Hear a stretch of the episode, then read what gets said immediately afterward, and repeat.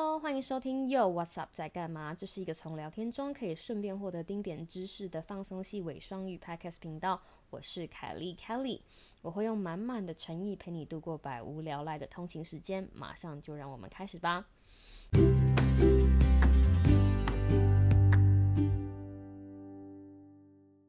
各位听众朋友，大家好，今天只有凯莉一个人，因为 Sam 在忙。那今天这集呢，其实是要回答一些嗯，大家对于武汉肺炎防疫的问题。因为之前我讲了长长的三集，本来本意是想要跟大家用聊天的方法，把这些防疫的概念慢慢的就是灌输分享给大家。但是因为我收到了呃听众的回反馈，说希望有类似于懒人包的，就是容易分享的资讯，所以今天准备了简单的 Q&A 来回答大家的问题。那就让我们开始吧。第一个，请问一下，什么是最有效的防疫方法呢？两个答案：洗手跟不要碰脸。根据 WHO 正的说法啊的研究，正确的洗手其实可以预防六十 percent 以上的传染病。因为这个世界上很多的传染病都是因为手不经意的东摸西摸而沾染上了肉眼不可见的病源。之后再经由接触传染的方式，进入碰触眼睛、鼻子、嘴巴，而让自己感染上疾病。所以最好而且最有效的方法，就是减少接触病源的机会，用正确的方法洗手，不要任意碰触脸。洗手与不要任意碰触脸。问题二：如何最正确的洗手？答案很简单，两个重点：第一个，正确的方法，以及足够长的洗手时间。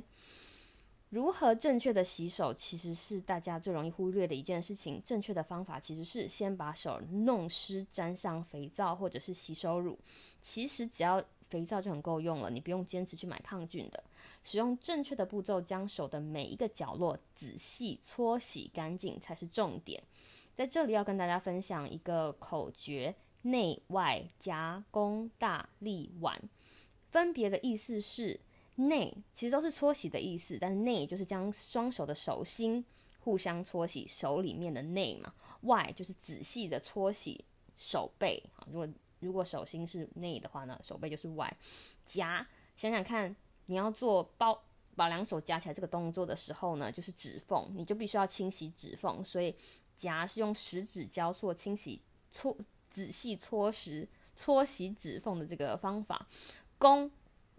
弓这这个步骤呢，其实是要让你洗，就是手指背，所以将你把让你把手指微微的弓起，然后把你的手指背呢跟你的手心互相搓揉，这样就可以让手指背也可以完全的被清洁到。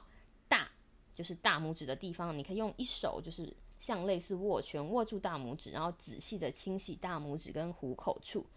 力就是。你想想看，如果有一只手把它摸，把它做成一个，就是你知道小小的动作，好像把它缩起来一样，是清洗你的很容易藏污纳垢的指甲哈，或者是指尖，所以跟手心互相的搓揉。腕就是手腕，当你不要忘记，当你清洗的时候，如果有手表或者是首饰，要先把它取下来，然后连手腕一起一并搓洗，比较干净。之后就是冲水了，要记得冲完水之后一定要把用纸把手擦干，因为病菌喜欢潮湿的环境。提醒你，没有擦干的手可能会比没有洗的手更糟糕。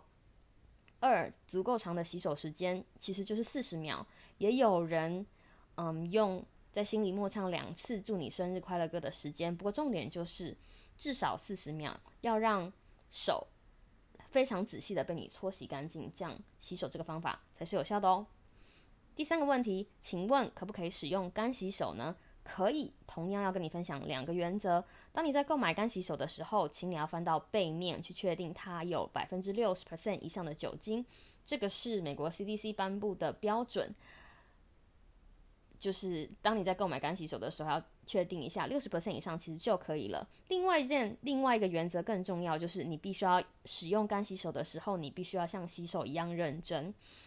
简单的而言，干洗手就是当你在没有办法洗手的时候，作为一个替代的方案。所以你必须要像刚我们刚刚前面提的提到的一样，一样内外夹攻大力碗，让你的手沾满干洗手，内外夹攻大力碗。仔细搓揉，大概二十秒到四十秒，这样子就会就可以让你的手达到清除到某种程度的嗯病原或者是病菌。但是我在这里建议你，如果可以的话，还是去洗手吧，去洗手吧。接下来下一个问题是，请问一下，一般外科口罩的作用？这个外科口罩的作用很重要，所以我要说三次，就是完整遮住你的口鼻。防止飞沫传递去感染别人，没有错。它最重要的事情其实是保护别人，而不是保护自己。飞沫是什么呢？当我们在咳嗽或者是打喷嚏时喷出的液体颗粒，总称为飞沫。所以，一般外招外科口罩的作用有两个。第一个就是在你感冒或是有病症会经由飞沫传染他人的时候，有效预防你的飞沫不要传染到他人。第二个的情，第二个情况是在飞沫浓度很高的时候，防止飞沫传递，防止飞沫传递，防止飞沫进入你的眼、鼻、口。那这样飞沫浓度高的地方，就是一般外科口罩发挥它的作用的地方，像是医院啦，或者是嗯有有病人有病人所待的居家环境等等这些。那接下来我们就要进入第五个问题，请问现在需不需要每天戴口罩？答案是在尚未爆发社区感染的地区是不需要戴口罩的，因为就像我们刚刚讲的，口罩最重要的作用之一就是在飞沫浓度高的地方。现在还没有爆发社区感染，也就是说，其实我们每天在行走的社行走的社区有带有武汉肺炎病毒的飞沫浓度其实没有这么高。甚至可以说是非常低，所以现在其实真的不需要每天戴口罩。下一个问题，请问那谁需要戴口罩？在飞沫浓度高的地方，去医院看病的人、陪伴去医院看病的人、看病的人，还有医护人员或者是在家里照顾生病的人的照护者，都需要戴口罩。那因为医护人员由于他每天身处飞沫环境。呃，飞沫浓度非常高的地方，所以除了外科口罩之外，他们可能会需，他们甚至需要戴 N95 口罩，还有身上的其他防护。重点是保护他人，也保护自己。下一个问题，所以如果我必须出入飞沫浓度高的地方戴外科口罩，应该就百无一失了，对吧？答案是没这回事。如果没有正确的佩戴口罩方法，就像你洗完手没有把没有用纸把手擦干一样，其实一点用都没有的哦。所以下一个问题就是，请问要如何正确佩戴外科口罩？记得我们刚刚提到的口罩功能之一就是完整遮住你的口鼻。所以当你遇到你必须要佩戴外科口罩来保护自己或者是保护别人的情形的时候，以下这些步骤跟你分享。第一个，戴上口罩之前要洗手，你要确定。很干净的把口罩戴上你的脸。第二个，口罩尽可能的完全覆盖口、鼻、下巴，并且紧贴脸部，脸旁边的空隙要越小越好。有的人甚至会使用就是医用医用的胶带把脸旁边的空隙封起来，因为其实外科口罩跟 N95 不一样，它其实它的密合度是没有这么好的。如果你要去医院的话，那绑带式或者是耳挂式其实都可以。三。当你把口罩放在脸上之后，固定在鼻梁上面的压条一定要压紧，才可以增加它的密合度。四，当你拿下口罩的时候，记得不要碰触口罩口罩的内外层，避免接触感染。五，要丢弃的时候，将口罩被污染的那一面往内折，丢弃在有盖子的垃圾桶之后，再次洗手。如果你是咳嗽的那个，就把内层折起来；如果你是进出医院这些病毒浓度或者是飞沫浓度比较高的场合，就往外折，取决于，啊，取决于哪一面的口罩被污染。第九题，如何保存脱下来的外科口罩？嗯，地球题的问题，请看前面第五点。如果你出入飞沫浓度高的地方，根本我。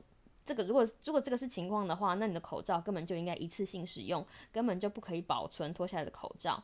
如因为想想看，如果你把脱下来的口罩放在皮包里，只是会加速你接触感染的机会。口罩上面附着的病毒会跟你皮包里面所有的东西接触。健康的人出入没有社区感染的地方，不用戴口罩。第十个问题，请问可不可以使用重请问可不可以重新使用口罩？可不可以重新复活口罩？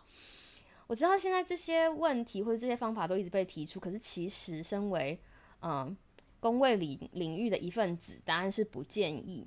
口罩的组成有三层，有三层，最外层的不织布，中间的聚丙烯熔喷超细纤维不织布。还有内侧不织布，要特别提的是，中间的呃聚丙烯熔喷超细纤维布织布，其实这一层这一层有经过特殊的静电处理，所以会一直带着静电，也扮演着最重要的角色。我们等下我们等一下可以再看看，先来讨论一下外层，有有外层、中间层跟内层。那外层的布织布呢，其实负责阻隔大飞大飞沫、灰尘，还有。防液体或者是水分渗透，影响到第二层的过滤层。好，过滤层。那第二层的静电过滤层，就是我们刚刚提到的，就是聚丙烯熔喷布。它其实是口罩最重要的一层，因为就像我们刚刚之前说的，它带静电，利用静电吸引的原理，这一层可以吸附那些穿过外层通过口罩的细小微粒，并且捕捉这些微粒，将它们收集在。第二层这个过滤层滤材的内处深层，防止这些小微粒进入呼吸系统，真正达到可以把关过滤的作用。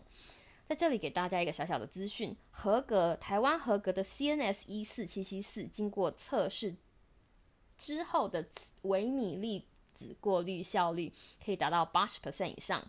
这数字是什么意思呢？也就是说，这个口罩能够阻挡八十 percent 小于一微米的微粒。